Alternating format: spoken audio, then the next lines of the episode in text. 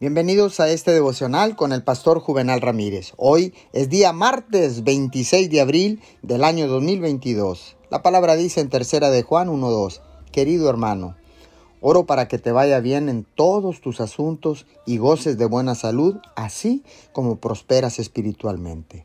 Déjeme decirle que el dolor de nuestro pasado tiene una forma de quedarse dando vueltas por ahí los traumas infantiles y otras heridas emocionales a menudo permanecen en nuestras mentes. Para muchas personas, estas memorias lo restringen toda la vida. Pero eso no tiene que ser usted.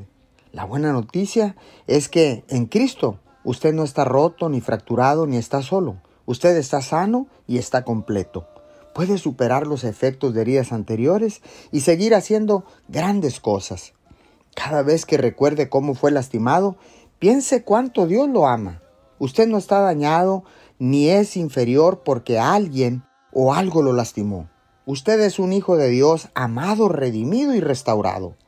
Saber lo valioso que eres para Dios y que Él tiene un plan increíble para tu vida le permitirá superar recuerdos dolorosos y abrazar el amor y el gozo de Dios que son suyos para siempre. Señor, gracias porque sé que Cristo murió para traerme una sanidad completa en espíritu, en alma y en cuerpo.